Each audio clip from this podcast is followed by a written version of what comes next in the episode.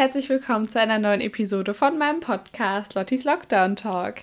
Diese Woche ist mein Thema Nebenjobs. Konkreter gesagt, es geht um meine Nebenjobs, die ich schon so erlebt habe. Ich möchte ein bisschen meine Erfahrung mit euch teilen und gleichzeitig über die Vor- und Nachteile dieser Nebenjobs reden, beziehungsweise auch erklären, wem würde ich welchen Nebenjob weiterempfehlen. Das heißt, wenn ihr gerade überlegt, was könnte ich mal machen, vielleicht auch jetzt nach dem Lockdown überlegt, was könnte man dann machen. Vielleicht kann es euch weiterhelfen. Vorab noch die kurze Info. Jeden Donnerstag kommt eine neue Episode von meinem Podcast online. Ich würde mich freuen, wenn ihr mir auf dem jeweiligen Podcatcher, den ihr benutzt, folgt, wie zum Beispiel auf Spotify. Dann verpasst ihr keine neue Episode. Ich habe jetzt auch gerade mein Podcast-Cover geändert. Guckt euch das gerne an. Und auch mein Beschreibungstext habe ich ein bisschen angepasst. Übrigens findet ihr unter jeder Episode einen Text, wo ich kurz zusammenfasse, worum es geht. Das heißt, wenn ihr vielleicht gerade neu auf meinem Podcast gestoßen seid, könnt ihr euch immer darunter angucken, ob euch das Thema überhaupt interessiert, worüber ich sprechen werde. Und je nachdem entscheiden, ob ihr, ob ihr die Episode anhören wollt. Jetzt wünsche ich euch ganz viel Spaß. Los geht's. Ich fange mal chronologisch an. Mein erster und auch immer noch längster Nebenjob ist Nachhilfe geben ist jetzt nicht super kreativ, aber es ist auf jeden Fall was, was mir bis heute noch sehr viel Spaß macht. Ich habe damals angefangen vor etwa drei Jahren. Und zwar habe ich an der Schule bei einem Programm mich angemeldet, wo man als ältere Schülerin Nachhilfe an jüngere Schülerinnen geben konnte. Das war insofern sehr praktisch, dass ich mich am Anfang jetzt nicht direkt ums Bezahlen und um die ganze Organisation selber kümmern musste, sondern erstmal ein bisschen mehr mir das Ganze angucken konnte und mich wirklich auf das Nachhilfegeben an sich fokussieren konnte.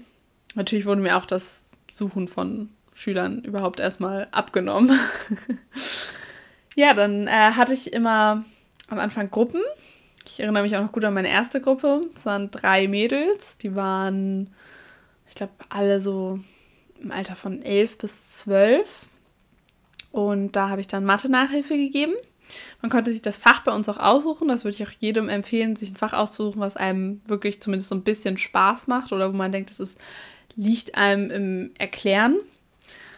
Ähm, ja, ziemlich schnell hat es mir wirklich viel Spaß gemacht. Ich würde sagen, einer der größten Vorteile ist, dass man eben im Umgang mit Kindern viel lernt, gerade wenn man überlegt, ob man später sowas in die Richtung mal machen möchte. Ich kann mir auch immer noch ganz gut vorstellen, was mit Lehramt später zu machen. Und in dem Zusammenhang ist es natürlich spannend, dass man schon mal so ein paar Fähigkeiten lernt, wie eben erklären und geduldig sein irgendwo auch. ähm, ja, da ist ein Vorteil auch noch, dass man flexibel ist und eben zeitlich jetzt nicht, wie zum Beispiel bei einem Nebenjob im Supermarkt auf 450 Euro Basis weiß, okay, ich muss jetzt locker 40 Stunden im Monat arbeiten. So ist es bei der Nachhilfe eben nicht. Da kann man flexibel sagen, okay, ich habe vielleicht nur eine Stunde die Woche nachmittags Zeit oder nur an zwei Nachmittagen Zeit und man kann sich eben sehr flexibel festlegen in Absprache mit der Schülerin, der die Schülerin. Ähm, das hat mir immer ganz gut gefallen. Als Nachteile würde ich sagen, es ist natürlich am Anfang teilweise vielleicht ein bisschen anstrengend, wenn man sich sehr durchsetzen muss bei neuen SchülerInnen, gerade wenn die jetzt ein bisschen jünger sind und gerade wenn es so wie bei mir war, dass man eben eine Gruppe hatte. Wenn ich mir vorstelle, man hat direkt fünf verhaltensauffälligere SchülerInnen, dann ist man natürlich äh, von der Persönlichkeit ein bisschen mehr gefragt. Ja, an Nachteilen habe ich tatsächlich sonst eigentlich nichts mehr, was mir dazu einfällt.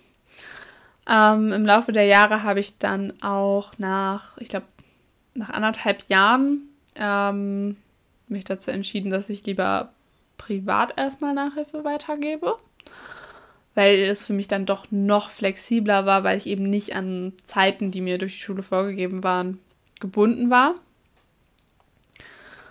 Ähm, das würde ich grundsätzlich auch am Anfang empfehlen, Privatnachhilfe zu geben tatsächlich, wenn man zeitlich ein bisschen weniger flexibel ist, beziehungsweise relativ viel in seiner Freizeit vorhat. Ähm, ist es natürlich einfacher, wenn man sich erstmal privat jemanden sucht, beziehungsweise vielleicht auch gefragt wird, äh, weil man einfach dann noch, noch flexibler entscheiden kann, ob man jetzt diesen Termin nimmt oder diesen Termin nimmt.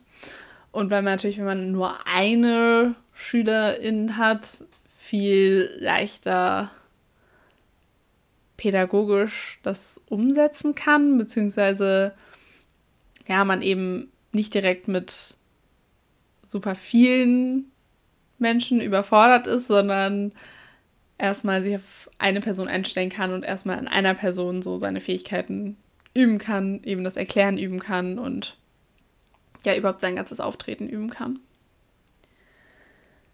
Ja, mein nächster Nebenjob, beziehungsweise eigentlich ist es ab da so ein bisschen chaotisch, weil ich teilweise auch Nebenjobs äh, parallel gemacht habe. Einfach dadurch, dass ich jetzt zum Beispiel, wenn ich jetzt nur eine Stunde die Woche Nachhilfe gebe, noch deutlich mehr Zeit habe, um andere Nebenjobs zu machen. Äh, vieles eben auch ausprobiert habe. Ja, Techniknachhilfe ist das Stichwort für eben meinen nächsten Nebenjob. Was bedeutet das überhaupt? Ähm, ich habe angefangen, älteren Menschen Technik zu erklären. Angefangen bei meinen Großeltern, aber dann auch bei Freunden von denen. Und das ist eine Sache, die bestimmt nicht für jeden was ist. Also es hat natürlich irgendwo Parallelen zum normalen Nachhilfe geben. Man erklärt eben einen Inhalt, mit dem man selber vertraut ist, Menschen, die das Ganze noch nicht so gut verstehen. Gut, man hat jetzt hier keine Kinder, sondern eben ältere Menschen. Aber ich würde sagen, man muss mit beiden im Umgang relativ geduldig sein und das nimmt sich erstmal nicht so viel. Hier ist es natürlich vielleicht ein bisschen schwieriger, Leute dafür zu finden, beziehungsweise es ist auch eher so eine Sache, wo man von anderen gefragt wird, beziehungsweise wenn man sowas in seinem Bekanntenkreis merkt, hey, da hat irgendwer Defizite und will vielleicht was lernen in dem Bereich, ähm, dann ja, kann man sowas eben mal vorschlagen. Äh, was habe ich überhaupt konkret gemacht? Ähm, ich habe Technik erklärt im Sinne von zum Beispiel, wenn die jetzt ein neues Handy hatten, habe ich erklärt, wie funktioniert das, wie kann man eben verschiedenste Funktionen, die sie im Alltag brauchen, machen. Das heißt, wie kann ich jetzt auf diesem Handy anrufen? Wie kann ich auf diesem Handy Nachrichten schreiben? Oder zum Beispiel das WLAN einrichten oder den Fernseher erklären. All solche Sachen. Da gibt es nämlich tatsächlich auch Kurse für Senioren, zum Beispiel in der Volkshochschule. Aber bei solchen Kursen ist natürlich das Problem, dass man mit sehr vielen Leuten in einem Kurs ist und vielleicht seine individuellen Fragen, die man gerade hat, nicht, sich nicht so traut zu stellen oder eben ja auch nicht stellen kann aus zeitlichen Gründen.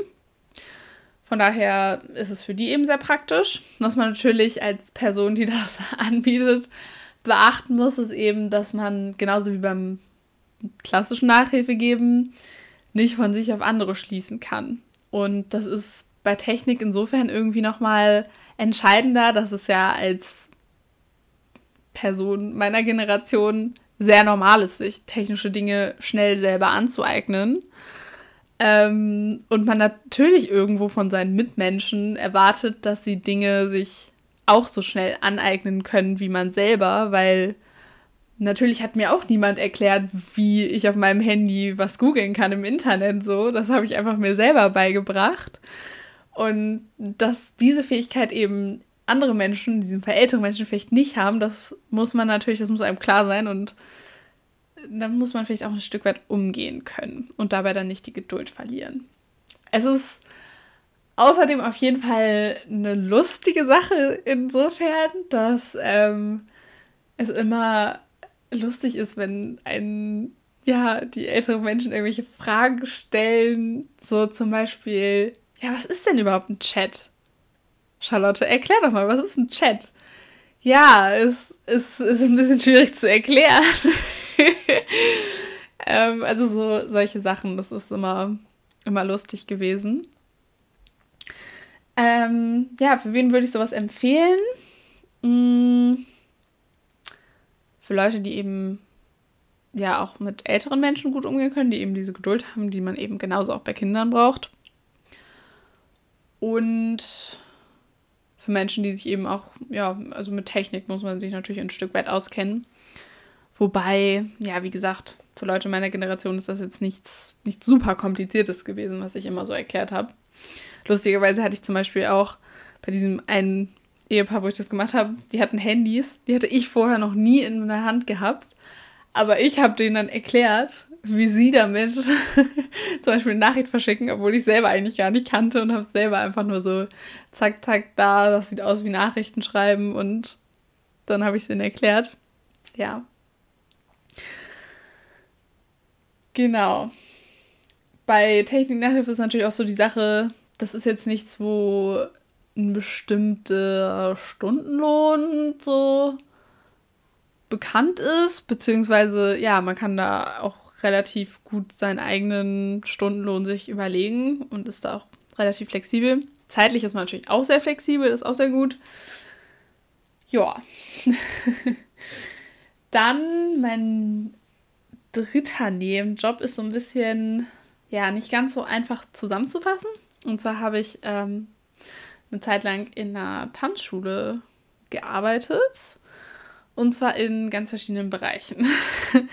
Also zum einen habe ich als DJ gearbeitet. Ähm, heißt, ich habe bei so Veranstaltungen, bei so Partys für Jugendliche so ein bisschen ja, moderiert, könnte man sagen. Also ich habe die Songs angekündigt, ich habe mich ums Licht gekümmert, überhaupt eben Songs gespielt. Ähm, ja, war da so ein bisschen für das Technische, aber genauso auch für Moderation verantwortlich. Dann habe ich in dem Zusammenhang auch äh, ein paar Mal Tanzlehrerassistenz gemacht. Heißt, ähm, als Tanzpartnerin vom Tanzlehrer in einem Kurs eben mit ausgeholfen und mit dem Tanzlehrer eben Sachen vorgetanzt. Und ich habe auch für ein bisschen mehr als einen Monat ähm, hinter der Bar mal ein bisschen Erfahrung gesammelt. Heißt, ähm, mich um Getränkebestellungen gekümmert. Ähm, auch so ein bisschen da das, das Organisatorische hinter der Bar, Inventur und solche Sachen. ähm, ja, das war auf jeden Fall auch eine spannende Erfahrung. Überhaupt so Sachen, die man in einem Betrieb macht, fand ich immer sehr spannend. Ähm, weil das irgendwie, ja, man, man bekommt einfach nochmal so ganz andere Abläufe mit. Und es ist natürlich was ganz anderes als jetzt so Nachhilfe geben oder so. Man ist eben wirklich Mitarbeiter. Und das fand ich eine spannende Erfahrung. Gerade auch so, wie läuft das dann mit der Bezahlung ab? Wie, wie ist das mit Steuern und all solchen Geschichten, wo man dann doch so ganz kleine Einblicke zwischendurch bekommt. Fand ich super spannend und dann auch in einem Bereich, der mich einfach von meinen Hobbys auch angesprochen hat, den ich cool fand und auch mit, auch zum ersten Mal konnte ich Erfahrungen wirklich mit Kolleginnen sammeln. Fand ich einfach wirklich eine coole Sache so ein Job ist natürlich irgendwo schwer zu bekommen.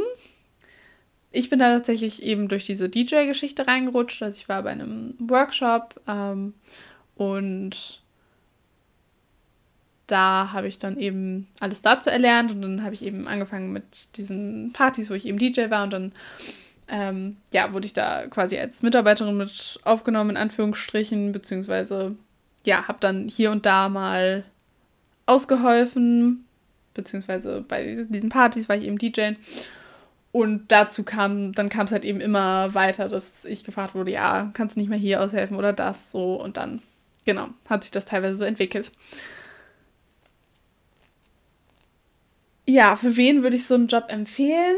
Ähm, ja, allgemein so Jobs, es ist ja auch so ein bisschen vergleichbar mit so einem Job im Café oder so, als Kellnerin oder so. Ähm, war auf jeden Fall wieder für aufgeschlossene Menschen. Man muss auf jeden Fall gut mit anderen Menschen klarkommen, auch viel mit neuen Menschen klarkommen. Positive Ausstrahlung ist auch ganz von Vorteil dabei. Ähm, ja, und in meinem Fall natürlich auch für Menschen, die eben so an diesem Tanzen, an diesem ganzen Ding Spaß hatten. Ja, mehr musste man bei mir tatsächlich auch nicht mitbringen. Natürlich auch für DJ so ein bisschen technisch, aber das kann, kann man im Zweifel immer alles lernen. Sowieso eigentlich ein grundsätzlicher Tipp, wenn man am Anfang sich vielleicht ein bisschen überfordert vorkommt oder sich fragt, okay, ist das überhaupt was, was ich kann? Man kann es auf jeden Fall lernen und sollte sich dann nicht vergleichen mit anderen Leuten, die den Job schon viel, viel länger machen. Ne? Ja, und dann kommen wir zu meinem jetzigen Job, beziehungsweise ja, Future Job. und zwar ist das ähm, das Tennistraining geben. Ich spiele ja Tennis in meiner Freizeit. Und genau, ich helfe aktuell so ein bisschen aus, weil ähm, ja, eine Trainerin gerade kein Training gibt. Und da darf ich mal selber so ein bisschen ausprobieren, Training zu geben. Das gebe ich auch ja, Kindern bzw. Jugendlichen. Das macht mir richtig viel Spaß. Da ist natürlich auch wirklich ein Vorteil, dass man eben hier wieder so eine Leidenschaft in seinen Job irgendwie integrieren kann, weil ich ja eben ja mein Hobby mache und dafür eben irgendwo aber bezahlt werde, beziehungsweise andere fördere gleichzeitig. Demnächst werde ich da auch ähm, mich ein bisschen weiterbilden, slash eine Trainerlizenz machen, weil mich das eben sehr interessiert. Und ich glaube, das ist halt auch wirklich was, was man sehr lange noch machen kann, auch neben Studium und so. Allgemein so Training im Verein geben ist, glaube ich, für eine Sache für Personen, die auch irgendwo aufgeschlossen sind wieder, weil man ja wieder mit Leuten zu tun hat. Ähm, muss natürlich das Technische bzw. die Grundkenntnisse in seinem Sport beherrschen, ist klar. Ähm, und man muss, finde ich, auch irgendwo so eine gewisse Professionalität oder Autorität mitbringen, dass man ähm, ja wirklich als Trainerpersönlichkeit auch wahrgenommen wird und ja, den eigenen Anweisungen gefolgt wird von den SchülerInnen. Das kann natürlich auch als Nachteil wieder pädagogisch ein bisschen heraus, eine Herausforderung sein. Aber hier ist ja wirklich das Gute, so Hobbys ist anders als jetzt Nachhilfe, wo vielleicht teilweise Kinder von ihren Eltern hingezogen werden, in Anführungsstrichen, ähm, dass das die meisten halt wirklich freiwillig machen und dass es eher seltener der Fall ist, dass ähm, ja, Kinder da ein bisschen motzig sind oder so. Aber auch das ist was, wo man dann lernt, damit umzugehen. Ja, ich glaube, ihr habt jetzt einen ganz guten Einblick darüber bekommen, was ich so an Nebenjobs schon gemacht habe. War teilweise vielleicht ein bisschen spezieller, individueller, teilweise vielleicht auch nicht. Was möchte ich denn noch ausprobieren? Kann ich vielleicht in diesem Zug nochmal ansprechen. Ähm, naja, tatsächlich möchte ich erstmal das Tennistrainer sein, ein bisschen weitermachen und das kann ich mir auch später sehr gut vorstellen. Was ich nicht gemacht habe, was ja auch so ein etwas klassischerer Nebenjob ist, ist zum einen Zeitung austragen. Muss ich sagen, habe ich aber auch nicht Bock drauf. ähm, und ja, so im Supermarkt jobben oder so im Café, so solche Geschichten. Habe ich auch nie gemacht. Tatsächlich könnte ich mir Kellner noch ganz gut vorstellen in der Zukunft. Aber ja, so, wenn ich mein Abi habe, so auch so zum Studium hin. Ansonsten, weil ich mich auch für Journalismus interessiere, wer hätte es gedacht mit meinem Podcast, würde ich auch sehr gerne in dem Bereich noch irgendwas machen als Nebenjob. Da ja, plane ich auch vielleicht mal ein Praktikum zu machen. Ja, das sind da so meine Pläne in dem Bereich.